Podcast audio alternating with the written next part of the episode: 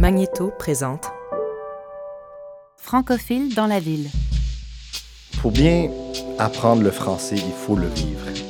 Ça faisait pas longtemps que je parlais le français. Je découvrais euh, comment fonctionner dans une autre culture. euh. Quand tu marches, dans ta tête, ton monologue intérieur, est-ce qu'il est en français ou en anglais? ça, ça varie. Des fois, c'est non-verbal.